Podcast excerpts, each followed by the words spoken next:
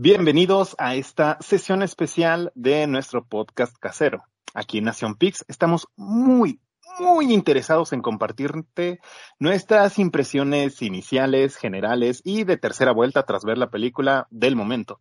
Avengers Endgame. Tenemos un montón de opiniones al respecto. Buenas, malas, controvertidas y un poco sumándonos al tren del mame que ha sido esta gran película. Por un lado, me presento, soy Luis y Estoy bastante entusiasmado por hablar con ustedes de este tema y junto a mí me acompañan dos de nuestros miembros más valiosos. Por un lado tenemos a Etel, que se suma tras un pequeño break que tuvimos en la sesión pasada de la grabación del podcast. Hola, buenas noches o buenos días o buenas tardes en el momento en el que estás escuchando este podcast. Ya volví para, ya volví más bien para seguir hablando de mi rant típico y en esta ocasión no voy a poder mencionar a Noctis dentro del podcast porque no tiene nada que ver. La dosis de Noctis nunca va a faltar en estos podcasts. Y así como lo escucharon, siempre presente en absolutamente todos los podcasts a la fecha, en todas nuestras sesiones, el incomparable Jerry. Hola, ¿qué tal amigos? Como dice Ethel, aquí este, les saludamos ya sea día, tarde o noche. Y pues para hablarles de, de nuestras impresiones de Avengers Endgame, que pues al parecer van a ser bastante divididas en el pre que, estuvimos hablando, así que se va a poner interesante esta, esta, esta, este podcast, esta discusión. Todo es interesante, todo lo relativo a Endgame es interesante, para bien o para mal. ok, eh, previo a dar avance más a esta sesión, debemos considerar una gran advertencia de parte de nosotros. Durante esta plática, no vas a encontrar un espacio libre de spoilers. Sinceramente, tenemos que abordar puntos específicos de la trama que seguramente si no has visto la película aún, eh, podríamos arruinarte alguna que otra sorpresa. Fuera de eso, comencemos. Cuéntenme, su impresión general. ¿Les gustó la película? Jerry, en la última sesión de, de nuestro podcast, más o menos mencionábamos qué esperábamos en números. Este, una calificación de esta película. ¿Mantienes el 9.5? Sí, sí lo mantengo. Y de hecho estoy tentado a subirlo un poquito más. Salvo por algunos errores, bueno, no errores quizá, pero algo, algunas cosas técnicas que no me gustaron creo que es bastante, bastante buena, bastante, me cumplió a mí al menos, e incluso superó algunas expectativas que tenía, eh, superando incluso para mí a ciertos finales de cómics eh, que vienen este, inspirados. Entonces, bueno, ya hablaremos de eso más adelante, pero sí, sí, sí mantengo el, el 9.5 y cumple, cumple perfectamente mis expectativas, incluso la supera. Vaya, entonces un 9.7. Ah, sí, 9-7, 7 podría, podríamos decir. Va que va. Etel, tú no nos pudiste acompañar en la grabación pasada, pero ¿qué tal? ¿Qué te haya parecido? ¿Qué calificación le darías? Mm, yo le daría un 7. creo que es una buena película. Me parece un cierre adecuado para la franquicia y creo que representa todo lo que Marvel ha estado haciendo bien estos últimos años. Eh, tiene momentos graciosos, tiene momentos épicos y tiene momentos muy dramáticos. Entonces, me parece una buena película, pero uh, hubo varias cosas que de verdad no me gustaron y eso hizo que su calificación bajara muchísimo. Eh, le doy un 7. Wow, desastres garrafales. Es como cuando te equivocas en el mejor examen de tu vida y no pusiste tu nombre. Ese es el Algo así. Muy bien, eh, previamente yo le asigné un 8. Realmente por la duración de la película, eh, yo esperaba pues, al menos un 8, ¿no? Eh, coincido con Jerry en un aspecto donde la película superó mis expectativas. Realmente pues, darle un 9 a la película sería demasiado, pero quizás puedo ajustar mi 8 a un 8.5, un 85 de 100. Me agradó más de lo que pensé que me iba a agradar y también coincido con Ethel. Hubo algunos detalles que me hicieron decir, ah, yo sé que esta película no es nada aterrizada en la realidad, pero esto es muy forzado. O algunos puntos eh, de, de la historia, pues como que no tuvieron mucho sentido para mí. En lo general, parece ser que todos pensamos que fue una buena película. Algunos mejor que le damos una mejor calificación que otros, pero la película fue buena. Sí, sí. ¿Qué piensan sobre la trama. Empezamos con una película bastante diferente al resto de filmes que tiene el MCU. Este universo cinematográfico nos trajo prácticamente de todo, desde thrillers políticos con eh, Winter Soldier hasta prácticamente una película de road trip mezclado con eh, vaqueros espaciales con Capitán Marvel. Entonces, bastante variado el estilo del universo cinematográfico, pero aquí es una película que encuentra como un poco de su propia identidad. ¿Qué piensan sobre el desarrollo de la historia, la trama? Pues dejo que Jerry comience con eso porque... No, yo... Es el que, al que más le gustó. Yo creo que primero debería empezar, empezar este, alguno de ustedes para que ya después yo dé mi, de mi, mi valoración, porque me agarran un poquito en curva llegando de trabajar. Entonces, para que pueda acomodar bien mis ideas. Bueno, mira. Entonces, yo empiezo, por favor, si son super fans de Marvel, los que están escuchando esto, no me odien. Pero uh, voy a dar mi, mi crítica lo más objetiva posible. Creo que eh, los personajes principales, o sea, cuatro, tres Avengers en específico, son los que brillan muchísimo. O sea, creo que están muy bien como posicionados dentro de la película, con algunas excepciones que más adelante comentaré cuando empecemos con la sección del hate y el rant.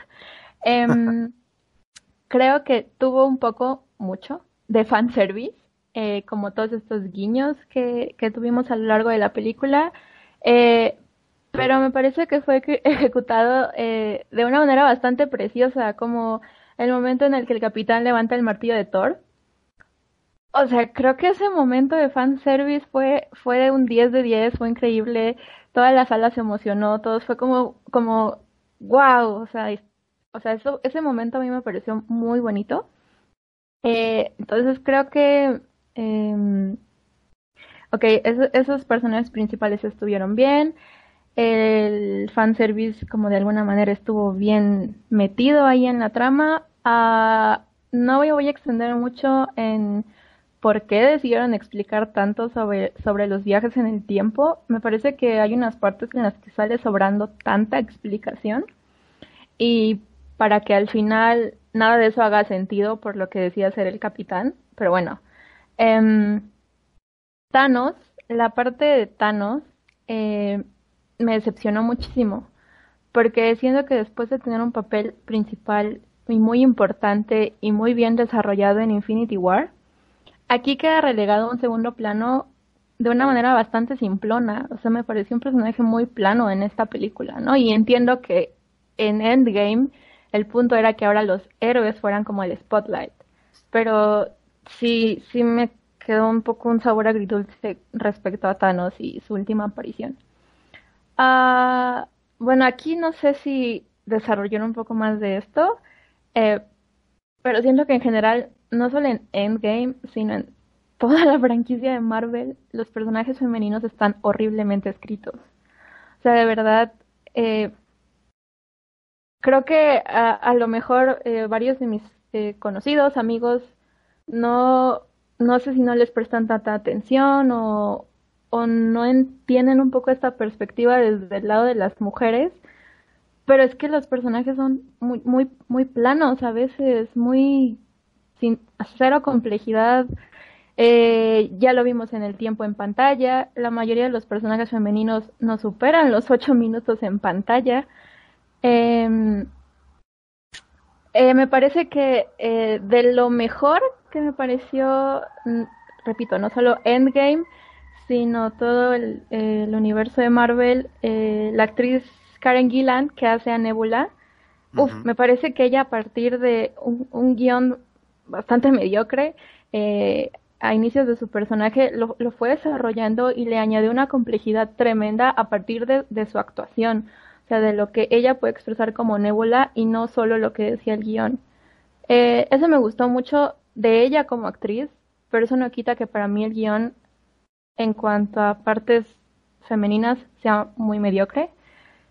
Eh, eso también, como ya mencioné, fue algo de lo que me hizo decir es que esta película es un 7. O sea, aquí tenías todo el potencial Marvel de darme un mejor momento de Scarlet Witch, un mejor momento de Black Widow, eh, lucir a Captain Marvel en todo su esplendor. Eh, o sea, ¿saben? por estas razones es por las que para mí esta película es un 7 y de hecho se me hizo mucho más congruente Infinity War que Endgame. Eh, justo por la escena que todos seguramente vimos y o nos gustó o la odiamos, en el que están todas las mujeres juntas, pero bueno, creo que eso lo vamos a discutir un poco más adelante. Entonces, sí, básicamente, en resumen, para mí la narrativa es eh, bastante, un poquito mala en ciertos, varios aspectos. No sé a ti, Luis, ¿qué te pareció?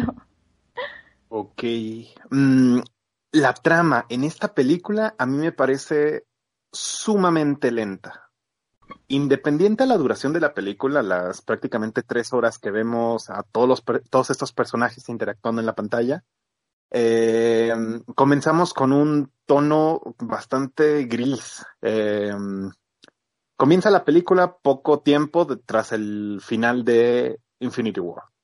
A partir de ahí vamos viendo cómo pues, eh, algunos de, estos héroes este, terminaron y a partir de ahí son regresados, este, se agrupan e inmediatamente dan una escena o una secuencia bastante anticlimática para mí.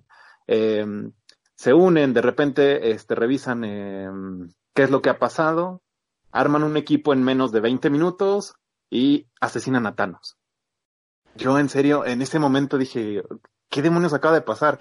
¿Qué, acaba de empezar la película y pues, ¿qué le siguen a las dos horas que, que me faltan por ver? Para mí eso fue tanto apreciado pero sumamente confuso, porque me quedé con la impresión de que no tenía ni idea para dónde iba la película. La trama es lenta, es un poco confusa, eh, al mismo tiempo, por la gran cantidad de personajes que se meten al guion y pues nada más el, listado de, de, actores en el elenco, actores y actrices, vemos personajes bastante poco aprovechados. Uno de los mm puntos este que mm, los que me gustaría como profundizar más sobre lo que mencionaba Setel es la presencia de Captain Marvel que viene a ser la última heroína eh, presentada en este universo cinematográfico previo a este gran final de, de, la primera como las primeras tres fases y pues realmente aparece al inicio de la película y vuelve a aparecer hasta el último hasta la última parte hubo un buen una buena parte de la película donde yo me quedé pensando dónde está Danvers, dónde está este, este nuevo personaje que a principio de año nos dijeron que era la gran salvación del universo. Y pues casi toda la película, película no la vemos presente. Al mismo tiempo, esta división o evaporación de gente que tuvimos eh, dentro de la, del universo ayudó a que algunos personajes cobraran una notoriedad pues bastante bien recibida por un lado tenemos el caso de Nebula, como bien decías, que tuvo muchísimo desarrollo. Incluso al final queda como uno de los jugadores clave para desentrañar todo lo que es este la historia de esta película.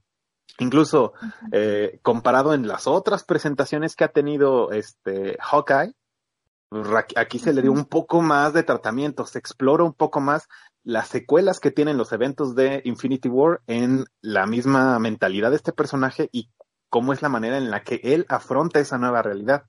Y al mismo tiempo profundiza sus relaciones con eh, Black Widow. Black Widow se ve en su estado más como ah, exagerado. Eh, pasa de momentos de un, este, un orden muy, muy centrado hasta una bondad muy caótica y pues termina encontrando el desenlace de este personaje este, sin pena ni gloria, por razones que de repente Marvel incluso llega a justificar. De manera a mí la trama me parece, exactamente, me parece lenta, confusa, y por esta misma situación los personajes son poco aprovechados. Los que se aprovechan tienen bastante simpatía del público y se logran explicar bastante bien. Hay algunos casos, por ejemplo, eh, la presentación de Thor en esta película que no muy me convence, es el Thor más débil que encontramos dentro de todo el universo cinematográfico. Al mismo tiempo tenemos un Hulk que no encuentra si es el alivio de comedia de, de la serie o si es una es un doctor tonto, es un genio tonto. Entonces es un balance muy raro entre los, algunos de los personajes que no son los principales. En toda esta franquicia, realmente los jugadores clave son Capitán América y Iron Man. Y sobre su alrededor se van desentrañando buena parte de todas las demás películas, todas las demás historias. Y en esta película queda demostrado. No es un mal punto porque es lo que ha venido pintando Marvel desde hace 10 años, pero uh, sí me deja un sabor de boca semi amargo nuevamente la duración, la confusión este, de cómo fueron presentados algunos elementos y el mismo avance de una película que trataba de dar tiempo para explicar cosas que, como mencionaba Setel, en algún momento simplemente dijeron, no, bueno, ya, a la basura, dense, todo este fanservice, dense. Entonces, a mí me trajo mucha confusión en el avance de la trama. La película, como dije al principio de la discusión, me gustó y superó mis expectativas. Eso viene a ser interpretado para cada quien. Pero bueno, basta de mí. Jerry, ¿qué te ha parecido a ti el desarrollo de la trama? A mí, me pareció que fue un desarrollo bueno. Yo sí estoy, no estoy muy en acuerdo con ustedes, porque eh, me parece que esta confusión al inicio de la trama es completamente em, intencional. Es decir, ok, ya nos ganaron, vamos a, derrotar a, Thanos, a recuperar las, las, este, las gemas y revivir a todos los muertos. Resulta que no pueden hacerlo, que Thanos ya destruyó las gemas, está increíblemente debilitado por eso, que también lo explican, y eso hace que sea presa fácil de, de este equipo de Vengadores nuevos, que recién reunidos y pues lo despachen bastante fácil. ¿Eso qué nos causa a todos? Precisamente confusión. ¿Qué es lo que vamos a hacer ahora? tenemos más de dos horas de película, son como unos... Habrán pasado diez minutos desde que inició la película.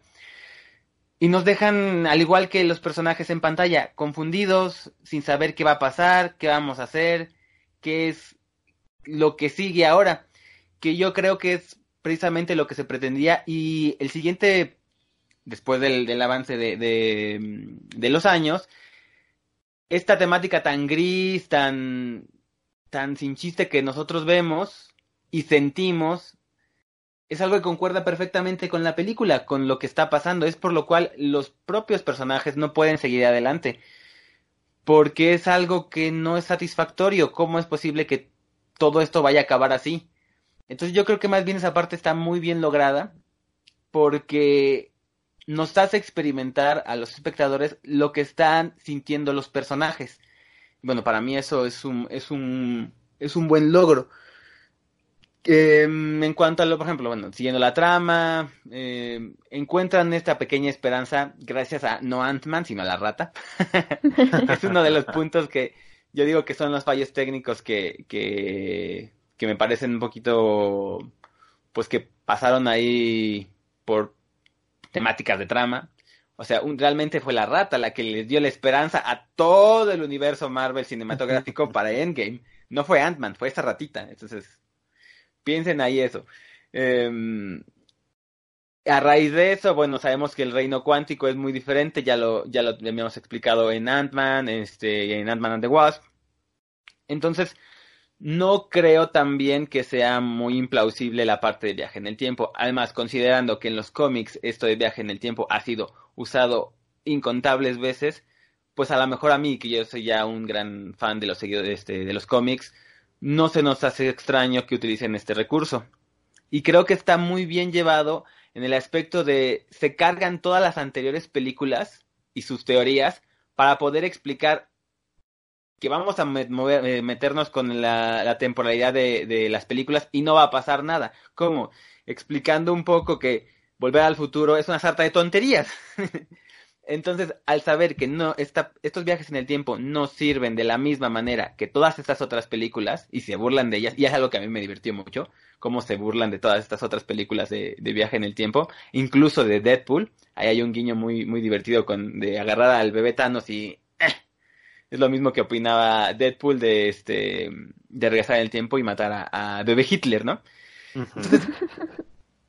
con eso se cargan toda la parte de, de, de vamos a hacer lo que queramos con el tiempo y no vamos a tener consecuencias. Sí, a lo mejor puede ser una situación un poco gratuita, pero es un muy buen recurso para poder hacer eh, todo esto que consigue a continuación, que es el atraco del tiempo. Em, quizá ahí empezaba a sentir eh, un poquito la largueza, quizá, de, de, la película, en la parte de que tenían que regresar cada, a, cada, este, a cada temporalidad diferente de varias películas. Eh, pero la verdad es que sí siento que estuvo bien. No considero que haya sido confusa la, la explicación, ni innecesaria. Y no la vi larga, al contrario, yo sentí que fue bastante, bastante rápida, que incluso eh, se pudieron haber dejado ahí algunas cositas en el tintero. Como por ejemplo, a Tony le dicen, ¿sabes qué? Queremos viajar en el tiempo. Él dice, no, no quiero. Tengo muchas cosas aquí.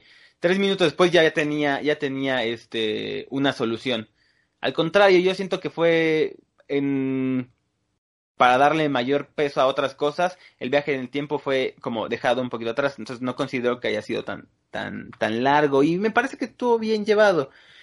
Um, por ejemplo, ahí este, en el atraco del tiempo, siento que tal vez a lo mejor ahí sí hubo algunas cositas, especialmente en la parte de Thor, este, que mm, fueron un poquito quizá excesivas, pero como bien dice Ethel, ahí hubo mucho fanservice. Siento que más bien la, parte importante del atraco fue ya a partir de, Black Widow, de Bormir y de Nebula y Rhodey en Morag, porque realmente son los que impulsan a la trama a más cómo es que Thanos va a recuperar este, bueno, si ya tenemos un Thanos muertos, cómo es que Thanos va a hacer este esta fuerza de con la que se tiene que pelear. Bueno, pues vamos a regresar al Thanos de de, de antes de, de Infinity War, con lo cual también creo que no está mal la representación de Thanos, porque no es el Thanos que conocemos de, de Infinity War es un Thanos que no, todavía no está completamente, o sea, su, filosofía no está completamente explicada, es un Thanos que no ha ganado todavía. No es un Thanos que, que ya tiene las cinco, este, bueno, empieza con dos o tres este, gemas que ya está en Infinity War. Es un Thanos que se acaba de dar cuenta de que, oye, voy a ganar. ¿Qué hace, al, hace para hacer esto? Adelanta todo. Entonces es un Thanos que no está tan preparado, que no conoce bien este, completamente a los Vengadores, a los nuevos Vengadores. Es un Thanos que no viene preparado. Y eso es lo que realmente también cae, este, o sea, eh, trae su, su, su, caída. Que no es un, el Thanos preparado que vemos en Infinity War, que es un Thanos básicamente ya con todas las piezas en el ajedrez puestas. Este es un Thanos que apenas está poniendo las piezas en el tablero y pues eso, considero que el Thanos que gana tiene, tiene mucho más este, profundidad y por lo tanto gana, a diferencia de este Thanos que no, no, no lleva a, planificarse tanto su, este, su, sus planes. Um,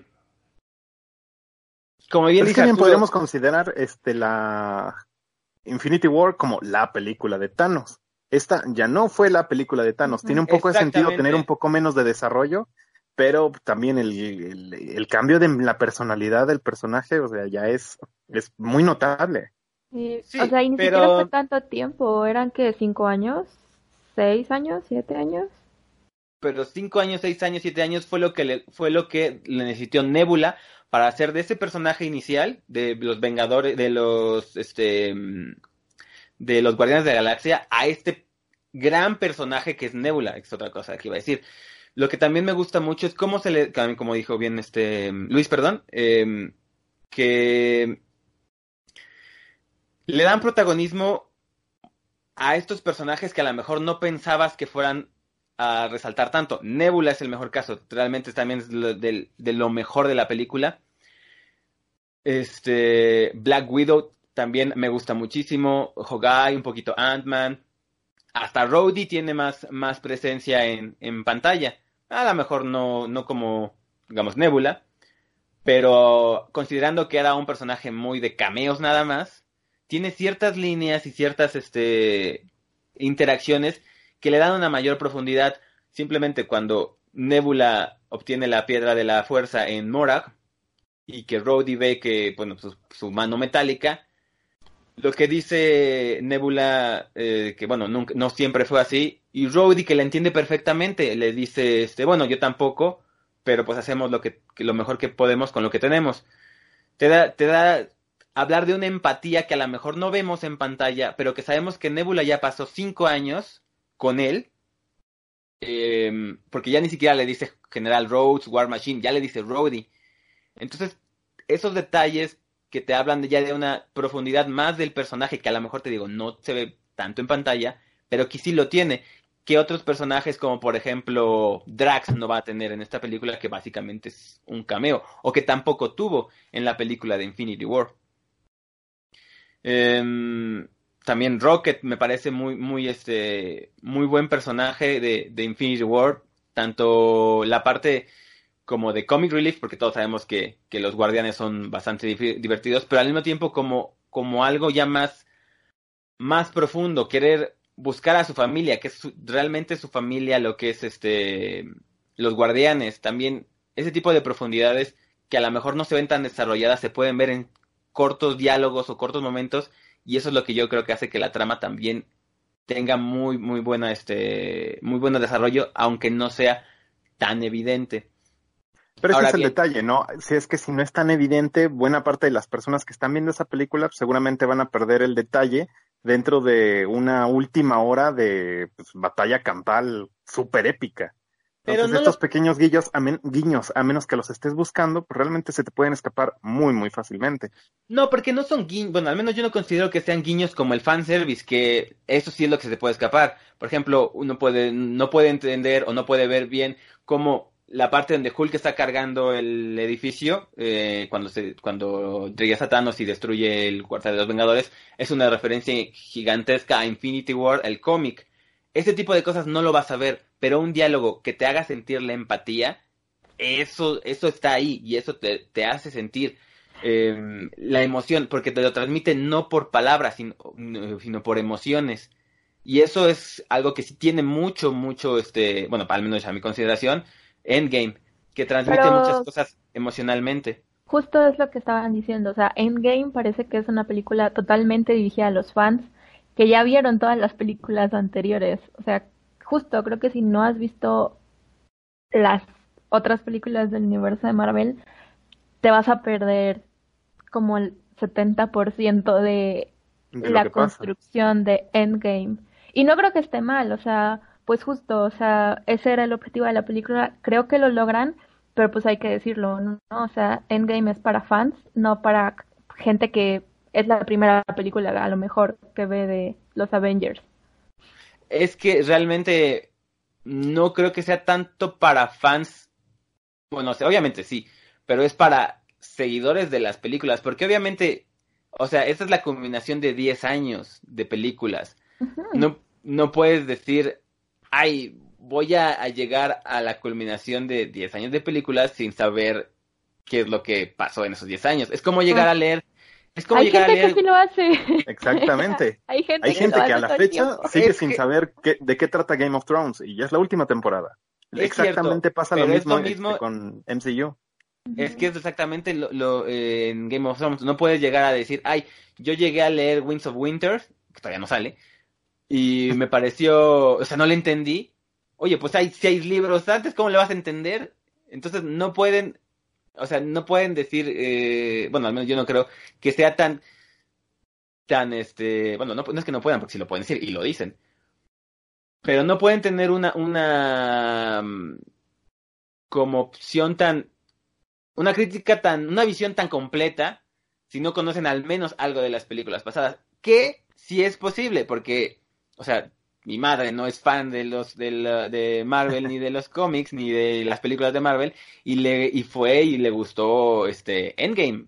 O sea, tampoco es que diga, "Ay, no, o sea, la película está del año", pero tampoco necesitó tantas este pormenores de las películas. Su película favorita, es, por ejemplo, digamos, es este la de los Guardianes de la Galaxia casi no ha visto nada más y vio también la del Doctor Strange, pero conoce bien quiénes son el capitán y todo eso, pues por simple cultura popular y le gustó, o sea, tampoco es que te exija un ejercicio mental tan difícil Endgame. Ah, no, pero pues por eso yo le doy un 7, ¿no? O sea, es como una película eh, buena, eh, interesante, eh, me gustó, pero pues eso, no es como la película o...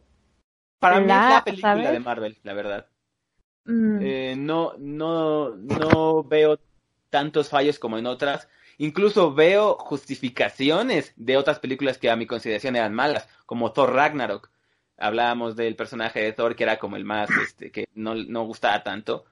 Es cierto, a mí no me gustó Thor Ragnarok, me parece que es una película que se carga el personaje de Thor, pero al menos son congruentes en, en, en Endgame y en Infinity War y te explican perfecto por qué Thor se vuelve así, porque su historia está llena de fracasos. O sea, uno piensa que Thor es un gran este dios perfecto y no es cierto. Este, empezando a contarlos, su historia son fracasos.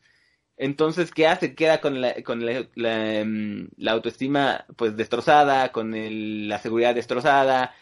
Él que se supone que tiene que ser, es, el vengador más fuerte, pues resulta que es el que más fracasos ha tenido de todos los vengadores. Yo creo que al contrario le dieron una, le dieron un papel bastante real a este Thor. A mí no me sigue gustando el Thor Ragnarok, pero ahora lo entiendo más gracias a, Endgame. Y de la misma forma, este Hulk Profesor.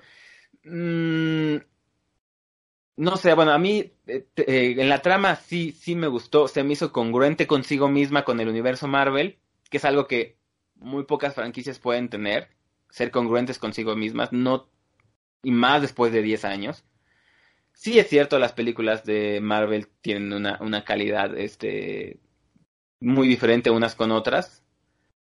Pero creo que esta Endgame, al menos en trama, cumple bastante bien todo lo que es este Marvel. Ah, es lo que yo, yo opino. Ok, ya más o menos empezamos a abordar en este siguiente como que punto que, que a mí me gustaría tratar en esta discusión. Eh, todos estos guiños que se tuvo para otras entregas dentro de la saga de este universo cinematográfico, pues realmente todo fue presentado como una suerte de fanservice bastante bien pulida. Y bien pulida me refiero a que nos llevaron a escenas como alternativas que pasaban en el trasfondo de los eventos principales de la primera Avengers, de eh, Mundo Oscuro. Nos llevaron también a la primera entrega de Guardianes de la Galaxia. Eh, visitamos incluso el pasado. Salieron personajes de las series de televisión de Marvel que pues, nunca había pasado en la historia de, de este, este, universo cinematográfico. Todos estos guiños te demuestran que la intención principal de sacar Endgame en este momento era hacer justamente este homenaje para estos 10 años de trayectoria cinematográfica que tienen los personajes. Todo esto que nace con Marvel Studios y que Mickey lo exprime hasta, hasta agotar nuestras carteras. ¿Ustedes cómo mm. sintieron esta recepción, todos estos guiños, el fanservice? Algunos pues, muy forzados, ya más o menos estuvimos comentando. justo como dices, o sea, creo que yo lo único que tengo que mencionar a este respecto es que, como dices, están súper bien pulidos. Eh, me parecieron algo bastante congruente con el final eh, de estos 10 años. Yo no tengo ninguna queja de del fanservice que hubo, creo que era esperable. Y lo hicieron de una manera bastante bien, entonces yo no tengo ninguna queja. ¿Tú la percibes orgánica, Jerry? En la mayoría de los casos sí, y bastante bien cuidada en cuestiones como de temporalidad. Eh, por ejemplo, cuando viajan en los 70, que ven a, a, este, que van por el tercer acto, y que también está Hank Pym. Esta es de las cosas que sí, por ejemplo, puede ser que a la gente se le vaya, porque son guiños pues muy de, de, de los fans, pero que puede aceptar fácilmente. O sea, Hank Pym, sabes que le, ya trabajó con, con, con el Howard Stark, ajá, y con Shield. Entonces, pues podían estar ahí ellos dos. El mismo Hank, le, Hank Pym lo, lo mismo lo dice. Este, mucha comedia en torno a, a los guiños, por ejemplo, este. El trasero de América. Bueno, ya decir cuando se pelean los dos, este, los dos capitanes. Justamente eso desemboca en esa escena. Exactamente. Este, mm, vemos a Natalie Portman otra vez, es un cameo pequeñito, pero, pero otra vez está, sabemos que Natalie Portman no, no está muy a gusto con, con, con sus personajes, su personaje este, de Thor, pero ahí sale de nuevo y es algo que también está bonito verla ahí otra vez en el universo Marvel. A la, a la antigua, que obviamente si están en la batalla de Nueva York, ahí todavía no estaba el Doctor Strange y está muy bien eh, como utilizado su personaje, ese pequeño pedacito, ese guiño y fanservice, pero está bien hecho. Sí, el, el personaje de Thor en esta de Thor de, de Hulk en esta película es un guiño en sí mismo. Esa, estamos hablando de Profesor Hulk, que los que les gustan los cómics este, los van a, van a entender. Entonces sí tiene muchísimos guiños, así, cañón, cañón, cañón, cañón. a mí me gustaría preguntarles eh, eh, justamente eso de algunos más importantes que otros. Yo recupero cuatro momentos que a, a, mí y a toda la sala de cine con la que estaba cuando estuvimos viendo esta película, pues nos dejaron como alguna impresión para bien o para mal. Estos cuatro momentos son para mí los principales de fanservice y lo vi en la reacción de gente. Yo estaba acompañado por familias enteras, niños pequeños, este, parejas, grupos de amigos, gente que iba sola. Entonces, eh, era una interacción muy, muy compleja entre la audiencia y la película. Y en estos cuatro momentos que, que les quiero pedir como una impresión súper rápida, eh, vi cómo estaban en, eh, inmiscuidos dentro de la película, el desarrollo, lo que se estaba presentando. A mí me gustaría presentarle eh, o preguntarle a ambos eh, qué opinan de estos cuatro momentos. Uno, que ya lo abordamos eh, al principio de esta discusión o de estos primeros este, minutos, que es el momento donde Capitán América finalmente demuestra que es merecedor del poder de Thor. De repente él puede blandir Mjolnir y con él de un, de un brazo y con su escudo de vibranium en el otro, pelea contra Thanos. ¿Qué pensaron de este momento? ¿Cuál fue su reacción? Creo que el mismo que toda la sala de cine fue como wow, ¿sabes? fue, o sea, fue increíble. A mí me encantó eh, porque todos sabíamos, igual que Thor, todos sabíamos que, que el Cap eh, era merecedor del Mjolnir. Entonces, justo como dices, a mí me parece que fue un momento bastante orgánico que muchos muchos fans estaban esperando que en algún momento de de la franquicia pudiéramos ver. Entonces a mí me pareció precioso ese momento. Yo también ahí concuerdo. Es un, un momento icónico que no sé si sea, si bien sea que lo haya. Es como esas cosas que dices, no sabía que lo necesitaba hasta que lo vi, porque ya sabía que, que eh, en otra película de Vengadores que sí era posible que el capitán moviera, moviera el, bueno, que levantara el martillo. De hecho, ahora se especula que estaba fingiendo que no podía. Este, entonces el momento en que, que recibe el martillo es como de, oh por Dios, lo sabía, sí, sí, sí, sí, era cierto. Y como dice Ethel, o sea, todos sabíamos que era cierto, pero al mismo tiempo como que no nos lo esperábamos, pero al mismo tiempo es algo que estábamos deseando en nuestros corazones que pasara. Y el momento icónico de la película y momento icónico de los cómics, porque también guiño, guiño comiquero. Entonces sí, este tenía que salir. Y perfecto, creo que como dice también Eltel, muy orgánico, muy eh, de acuerdo a la escena, uno de los, de los guiños más afortunados y de los momentos más épicos de la película. Ok, perfecto, coincidimos. A mí me pareció, fue uno de los dos momentos donde yo sentí, estaba sentado con unas palomitas en el brazo y sentí cómo se me erizaron los vellitos de los brazos. Y dije, guárale. fue uno de esos momentos que me dijeron, ok, esta no es una película de ocho, no sé si sea de nueve aún, pero no es de ocho. Yo sinceramente lo sentí. Platicando con mi hermano, esta película la vi junto con mi hermano este, y, su familia, mi cuñada, mi sobrina de cinco años. Eh, ese momento nos hizo decir, genial, esto va, va por buen camino. El segundo momento que me gustaría preguntarle su impresión es esta escena prácticamente sacada de Winter Soldier, donde van en un elevador, el ah, Capitán América junto con todos los demás eh, soldados que en su momento eran parte de Shield, y él ya sabe, porque ya está regresando en el tiempo, que todos estos soldados son realmente traidores y no son miembros de Shield, son de Hydra.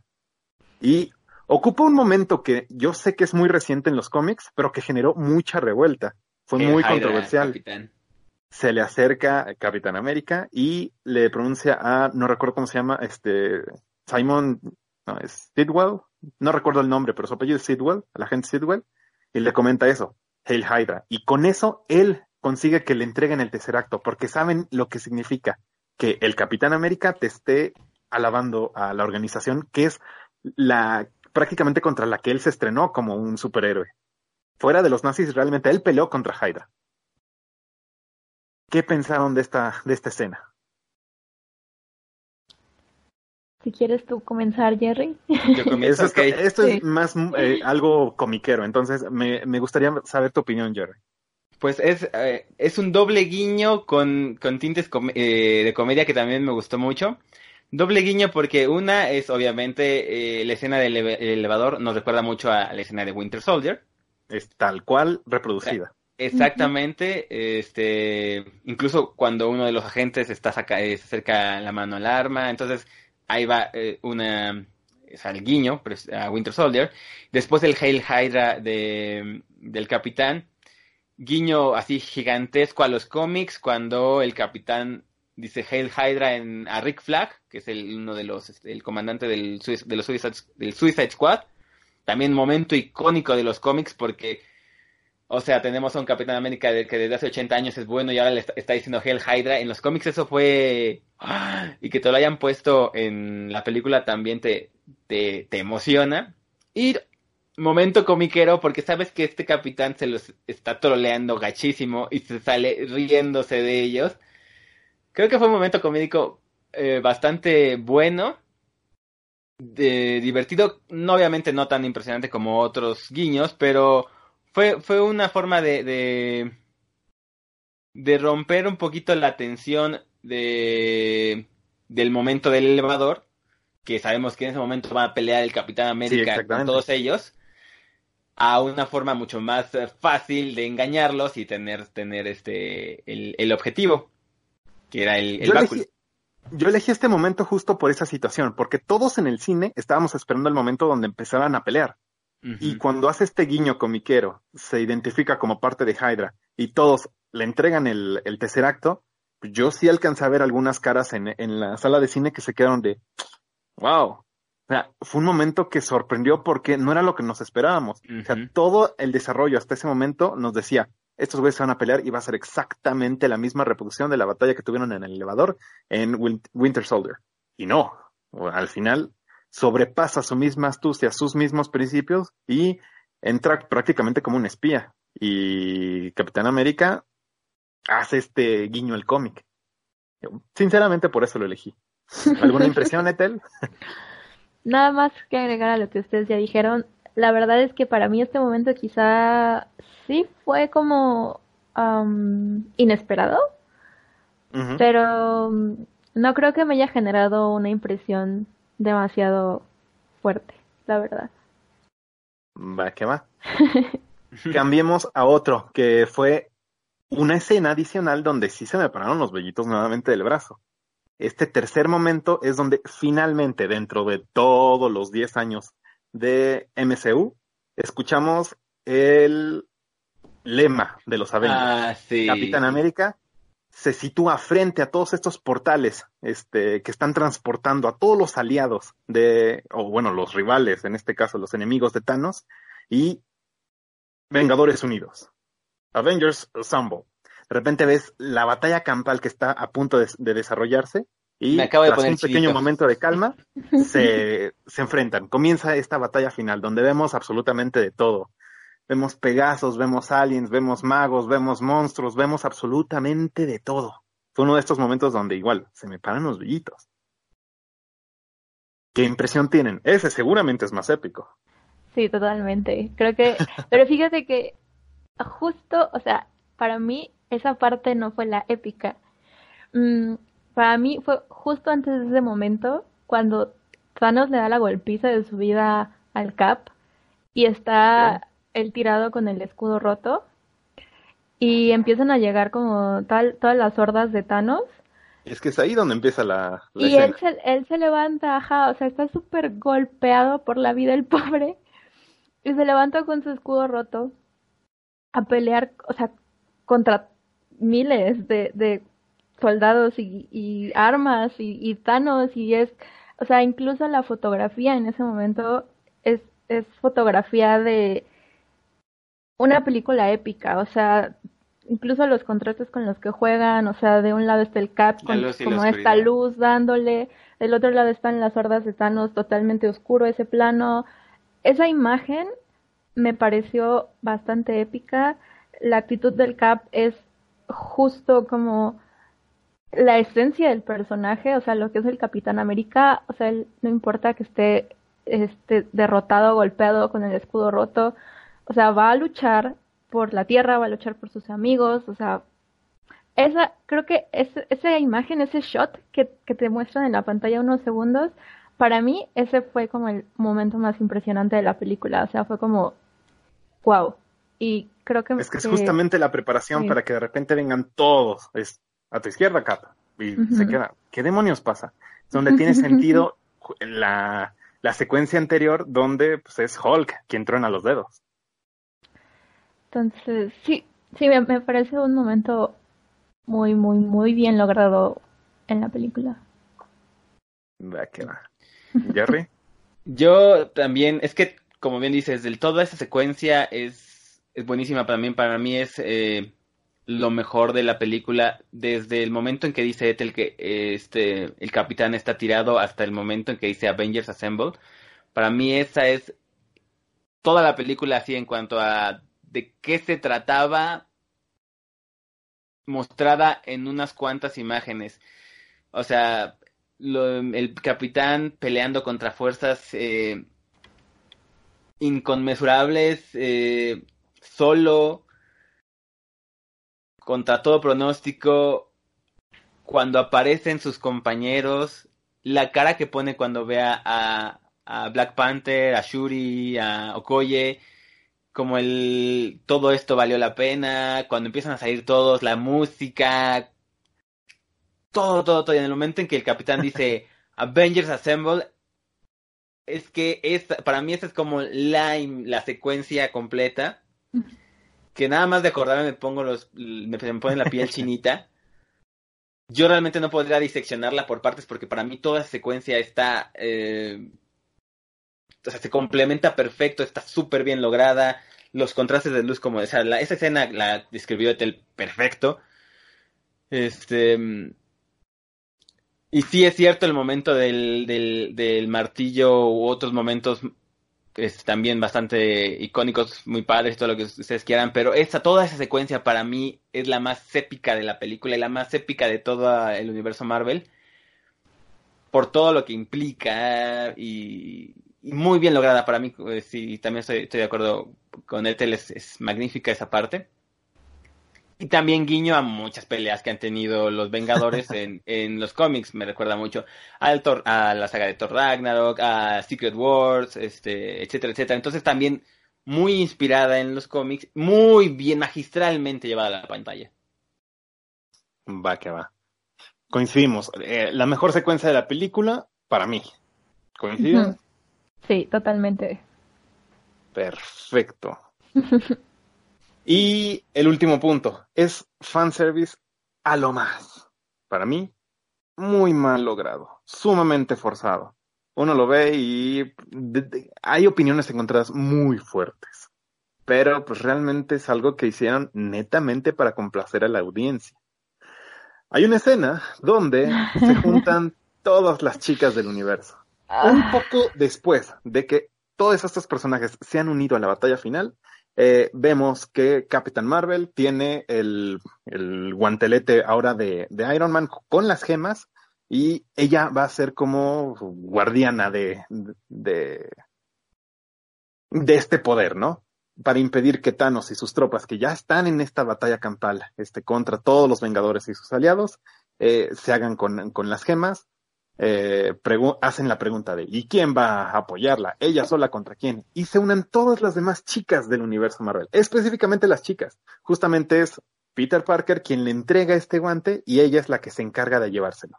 Yo sentí esa escena sumamente forzada, fue bastante anticlimática. Agradezco la representación de diversidad porque, como menciona Setel, los papeles femeninos y de los villanos eh, dentro del universo de, de, Marvel no han sido llevados de la mejor manera, pero aquí se vio muy forzado. Yo lo sentí bastante artificial.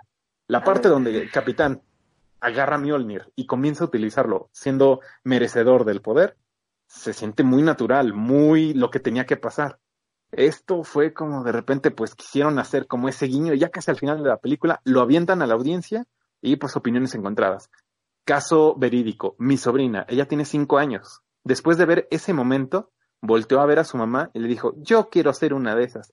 Eso fue un elemento bastante rescatable. Hay gente que no dimensiona que los personajes femeninos no, no hayan sido llevados de la mejor manera, pero se ven empoderadas de cierta manera con esa imagen. Yo agradezco eso por mi sobrina. Pero eso no quita que sea una escena súper forzada, muy falsa. ¿Qué opinas, Ethel? Ah, mira, con lo que me dijiste de tu sobrina, eso, eso lleva calidez a mi corazón. Entonces, siento que esa escena no fue un desperdicio total. Eh, porque es, es, de verdad es, es muy bonito ver, eh, justo como dices, a las niñas, sobre todo, verse reflejadas en un héroe que no es un hombre. eh, y e, es, es una sensación súper bella. Eh, a mí me pasó con la Mujer Maravilla. Creo que a muchas niñas también les pasó con, por ejemplo, Carol Danvers cuando vieron Captain Marvel. Uh -huh. Entonces, eh, me, me o sea, me parece, como tú dices, algo muy rescatable. Ahora, la escena sí me parece muy forzada. De hecho, eh, pensando en Infinity War, no sé si se acuerdan que hay una parte en la pelea de Wakanda en donde están, está luchando Nat y llegan a ayudarla Okoye y um, Scarlet Witch. Sí, sí, sí. Esa escena me pareció que cumplió el cometido de alguna manera también de representar como este empoderamiento femenino de una manera muchísimo mejor y más eh, uh -huh. Aquí sí, como tú dices, o sea, simplemente fue bastante forzada, o sea, realmente creo que Carol ni siquiera necesitaba ayuda como para cruzar todo eso. Eh, no, no, la verdad es que no me hace sentido. Fue, a mí me dio muchísima pena ajena y fue como, no, por favor, o sea, de verdad, Marvel, estás queriendo hacer una llamada al empoderamiento femenino cuando ni siquiera le hiciste un funeral a Black Widow. O sea, creo que incluso en ese momento pudieron haber aprovechado muchísimo mejor como esta transición de personajes femeninos, ahora que ya no va a estar Nat. Creo que eh, si, si hubieran como explotado quizá más este momento después de la muerte de Nat, a, a lo mejor habría sido un poco más creíble y menos forzado. Eh, también me dan como entre que enojo y risa que justo quieran hacer esto mientras que en todas las películas y en esta película incluso no les dieron desarrollo a sus personajes o a la mayoría de los personajes femeninos, no les dieron tanto tiempo en pantalla y, o sea, realmente es que no se pide tanto. Digo, DC lo hizo súper bien con la Mujer Maravilla en Justice League, por ejemplo, o, bueno, Harley porque era un personaje principal y la desastrosa Suicide Squad, pero pues les están dando como un una partecita del spotlight, ¿no? O sea, estamos viendo Birds of Prey de DC que va a venir con Poison Ivy y Harley. O sea, creo que DC en ese sentido está entendiendo muchísimo mejor el mensaje de cómo manejar a sus personajes femeninos y al mismo tiempo complacer a los fans. Para mí Marvel como que todavía no llega el memo de cómo explotar de alguna manera eh, esta percepción de, como ya lo dije, de empoderamiento femenino y me parece que lo ha hecho de manera bastante desastrosa. No sé, Jerry, ¿tú qué opinas? Pues yo realmente no opino como ustedes. Aquí lo que decía que opiniones divididas. Eh, si bien es cierto, eh, Marvel no ha manejado bien a sus personajes femeninos, como bien lo dices, o sea, muchos están bastante desperdiciados, incluso en su película eh, con una heroína eh, como protagonista completamente, que es la de Capitán Marvel, me parece que no le hicieron justicia tanto al personaje como al mensaje que pudieran haber dado o pudieran haber hecho mejor. No lo hicieron tan mal, pero la verdad es que como dices, la, la de la Mujer Maravilla está mejor realizada y mejor lograda. También yo creo que no todos los personajes femeninos han estado, eh, han tenido este trato eh, tan malo. Por ejemplo, podemos ver, yo considero que el personaje de Nebula ha ido evolucionando muchísimo desde la primera, este, de la Galaxia. El personaje de Black Widow, que es el primerísimo de los, de los, eh, de las Vengadoras realmente que la verdad es que ahí Marvel, como dices, tendría que haber agarrado el memo antes y haber hecho, este, la película de, de, de, Black Widow antes incluso hicieran la de la de la Mujer Maravilla, porque sí se la merece Black Widow, porque sí ha tenido un, desarrollo bueno a pesar de que no ha tenido una película como propia, me parece que sí ha tenido un buen desarrollo y que sí se desarrolla bien en, en Avengers Endgame. Eh, tenemos sí, varios personajes que yo creo que se salvan de, de este trato tan, tan injusto que ha tenido Marvel con, con las mujeres. O sea, dos, Nebula y Black Widow. No, también te puedo hablar de Shuri, te puedo hablar de eh, Pepper. ¿Me vas a hablar de Shuri cuando ha salido en tres películas? ¿Con esas tres películas?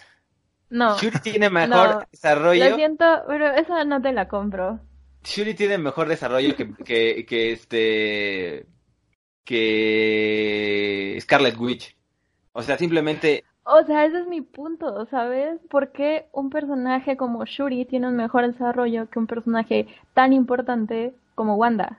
Sea, es que no lo entiendo. Bueno, ahí también tienes que ver que son diferentes directores los que este los que toman las diferentes películas de Marvel ejemplo, aquí los rusos son unos, los que la, la persona que hizo Black Panther es otro. Entonces hay una, lo que decía, hay una diferencia de calidad entre cada, entre cada este.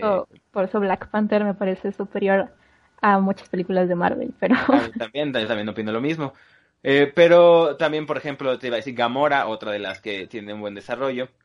Eh, es cierto, no todas. Digo, Scarlet Witch está muy, muy olvidada tristemente, que sería que ser de las mejores. María Hill, que se, podría, podría decir que es la segunda al mando de, Nick Fury y es un gran personaje en cómic, pues está relegada a un personaje ahí de cameo.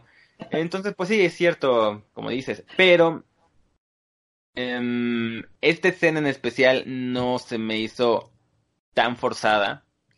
En primera, porque realmente, si te pones a ver los niveles de poder, que tienen las chicas y los chicos, los únicos que le alcanzan a las chicas son este Thor y el Doctor Strange y en ese momento los dos están madreados. Entonces, desde Ant-Man se ha visto que Hope es mejor que, que Scott en cuanto a peleas. Este, Tony no puede pelear, entonces tiene que entrar Pepper. Y desde Iron Man 3 sabemos que Pepper le entra a los, a los golpes. Pero es que eh, incluso bajo esa lógica, el argumento de que eh, quién está ocupado peleando contra quién, E, es Capitán Marvel, es Carol Danvers la que tiene el, guante.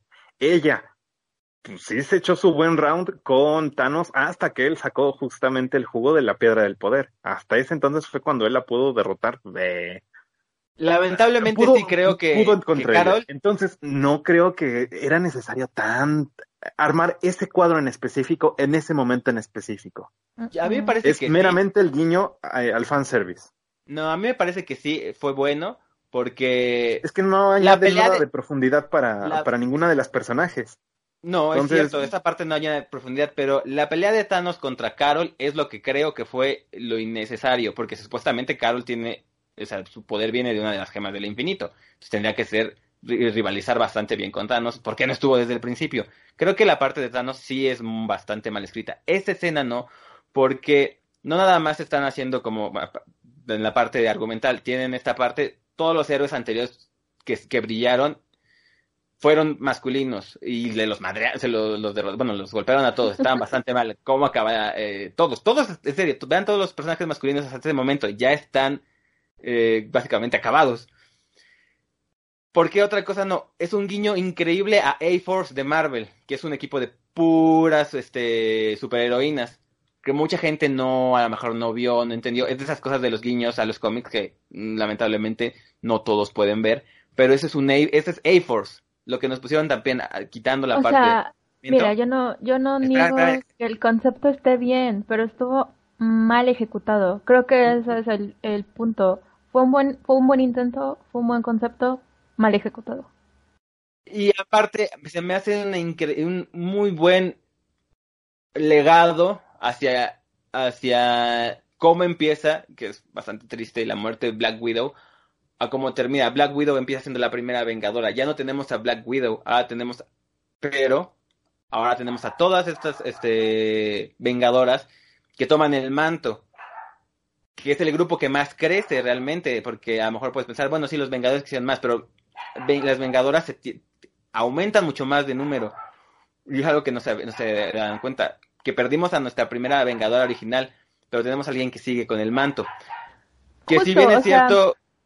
es que ese es mi punto, porque, o sea, creo que hubiera sido muchísimo más creíble ese traspaso del manto de Nat a las demás chavas en algo in memoria sobre ella, un funeral, un algo para a memoria de Natasha, ¿sabes? No no en este.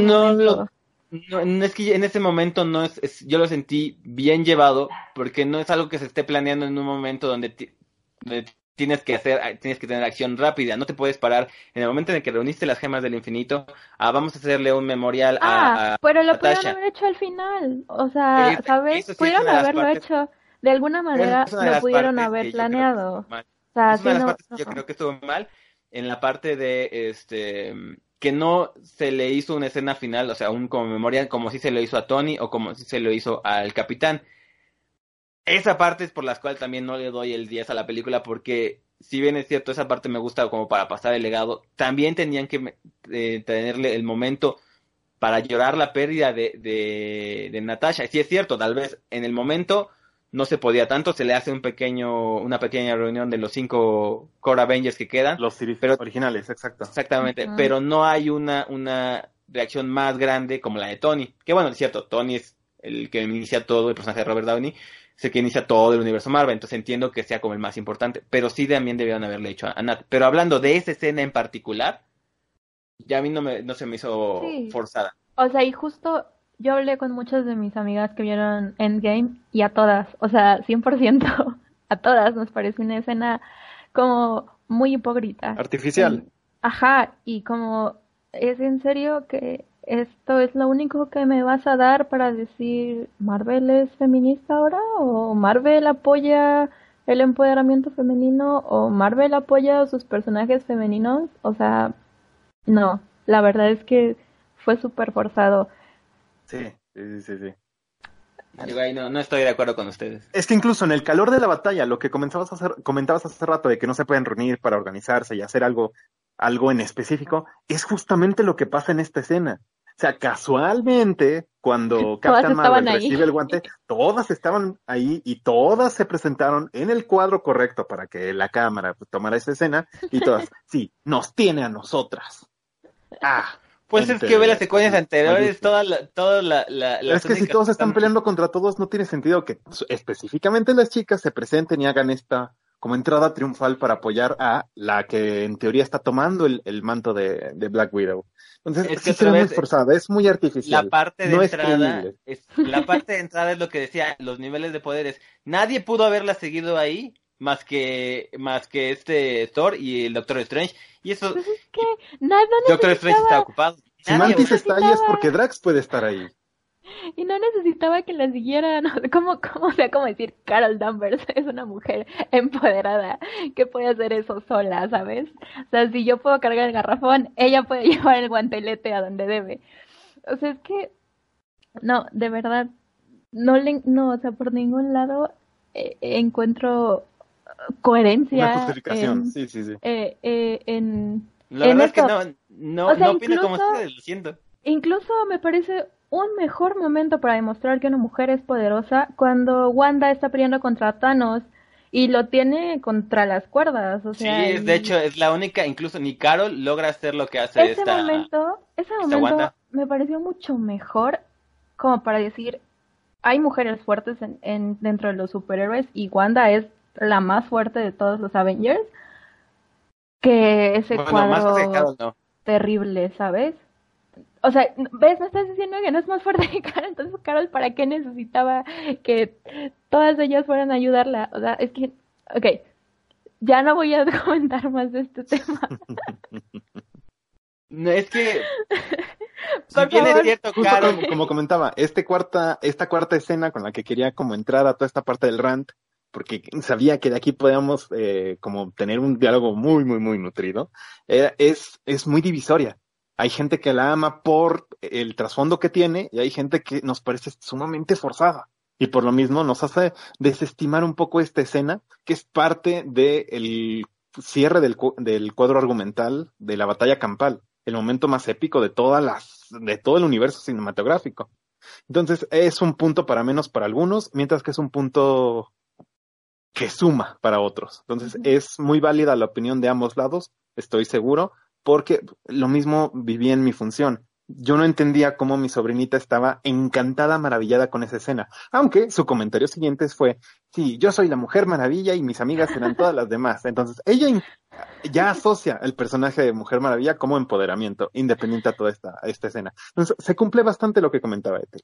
Y pues ves, coincide con buena parte de lo que muchas personas están hablando sobre esta escena en particular. Para algunos es muy forzada, para otros es bastante rescatable por todo lo que trata de, demostrar en la pantalla. Entonces, excelente, excelente conversación. Logramos bastante diálogo gracias a estas, este, esta pequeña mecánica.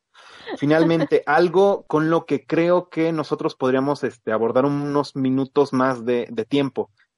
Con esto estamos terminando tres fases cinematográficas para Marvel. Al desenlace de esta película no encontramos como tal una de estas clásicas escenas post créditos. ¿Qué creen que venga en el futuro de Marvel? Pues. ¿Jerry? Futuro inmediato. Me llamo Jerry ahora. Um, Jerry. que tú empezaste con el ranteo, entonces. Jerry, vamos, toma la batuta. Este. bueno, sabemos que este no es el final del MCU, obviamente. De, hecho, ni siquiera es el final de la fase 3. Ese honor se lo va a llevar Spider-Man Homecoming, de, perdón, Far From Home. Este va a ser la última película de, de la fase 3 donde quizá nos puedan soltar algún guiño de qué es lo que viene.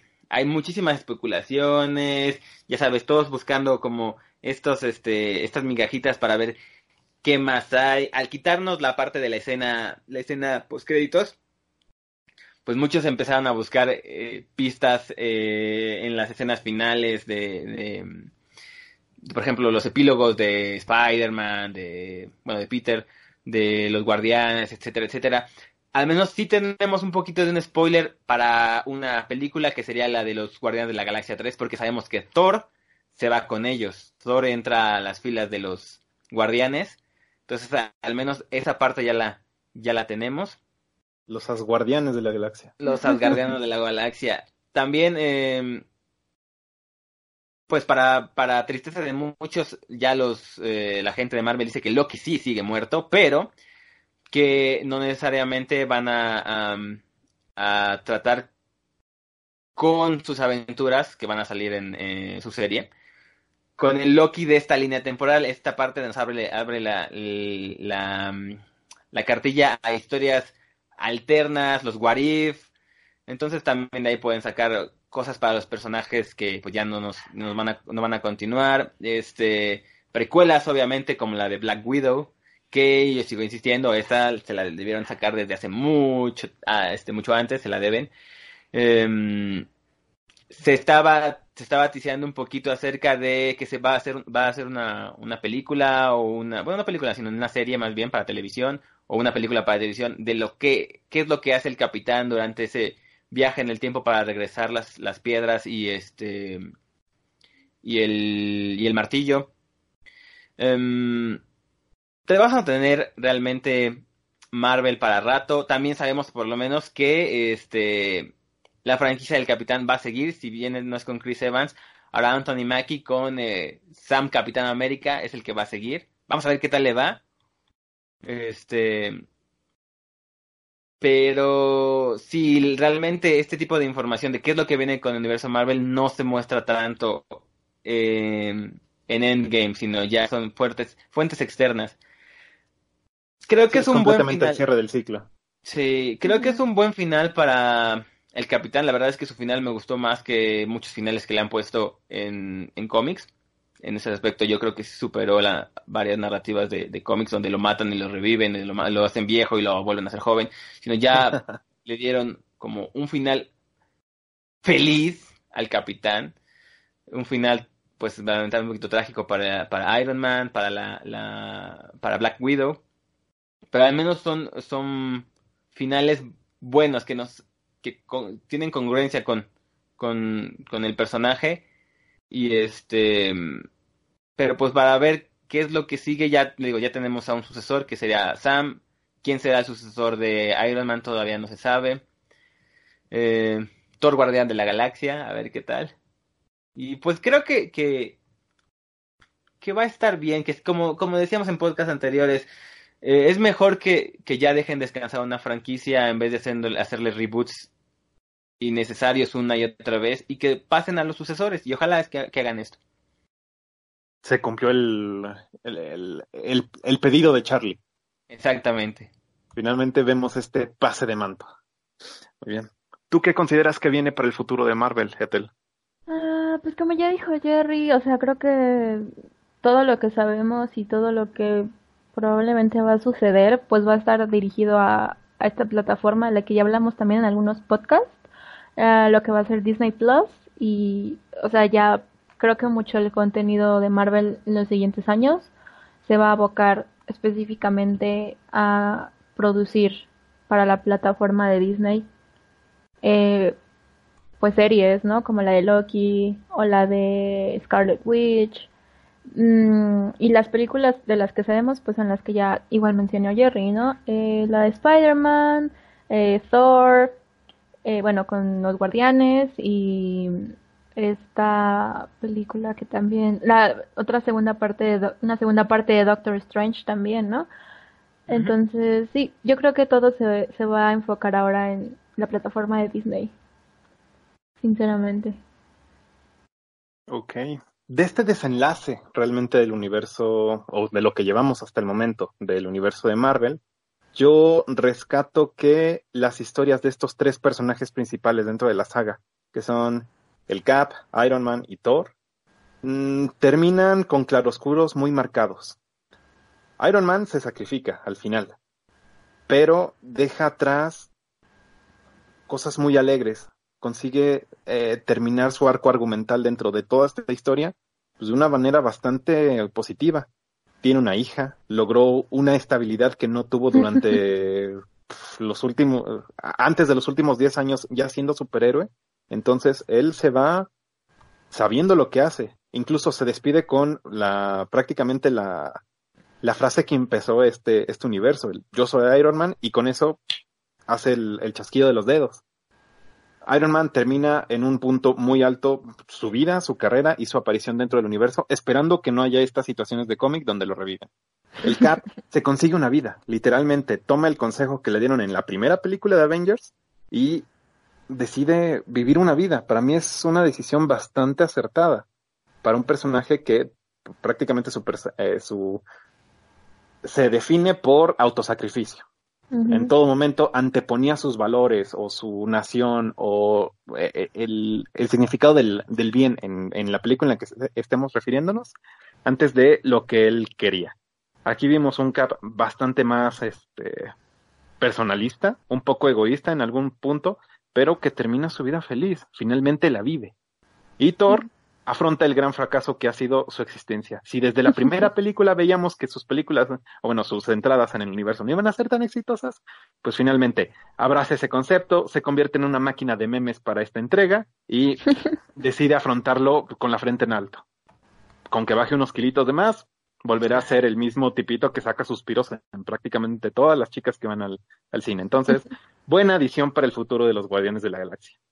Todos los demás seguramente tendrán nuevas entradas en la serie. No descarto que Nick Fury siga apareciendo, Mariah Hill, eh, tenemos sangre nueva en la franquicia y dada la noticia de, pues ya bastante vieja, de que Disney va a adquirir, o bueno, ha adquirido ya a Fox, pues ya cuenta Marvel con eh, los X-Men y los Cuatro Fantásticos. Seguramente esto va a dar pie a que se continúen las historias de lo que ahorita hemos visto en el cine.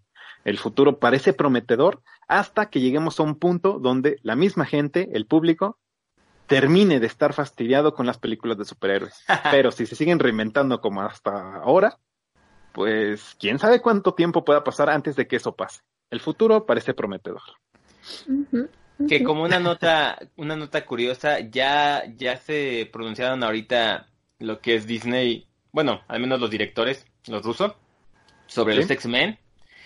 Les preguntaron si habían pensado ahora que, que habían adquirido eh, la franquicia, si pensaban utilizarlos o al menos un cameo o algo que, que indicara su existencia dentro del MCU en Endgame o si este algo algo va este van a tener ellos algún trabajo para incluirlos.